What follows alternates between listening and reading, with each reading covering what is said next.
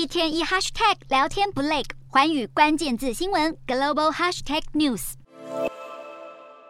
北韩才刚警告要强力反制美韩军演，果真又有行动。平壤当局在二号上午从元山市周边发射至少十枚短程弹道飞弹，其中一枚在飞行途中接近玉林岛，触发了自动预警系统，让南韩当局发布空袭警报。其中另外两枚飞弹，一枚掉进了北方界线以南的公海，一枚坠入了日本海水域，让日本政府再度跳出来喊话。日韩双方都已表态，不会容忍北韩的挑衅行为。最近朝鲜半岛跟日本海域军事活动频繁，南韩不止跟美方正在进行大规模联合空演，还派出了战斗支援舰前往日本，要参加本周末的日本海上自卫队七十周年阅舰式。这是日韩时隔七年的破冰。日本的阅舰式还伴随着海军搜救演习，除了南韩会参加，美、英、澳、加拿大跟新马、印度等等多达十三个国家都会参与，共计出动三十艘舰艇跟海上巡逻机。还有阅舰式的配套活动，西太平洋海军论坛也会在下周一登场。到时还有三十个国家跟地区针对海上意外相遇规则来交换意见。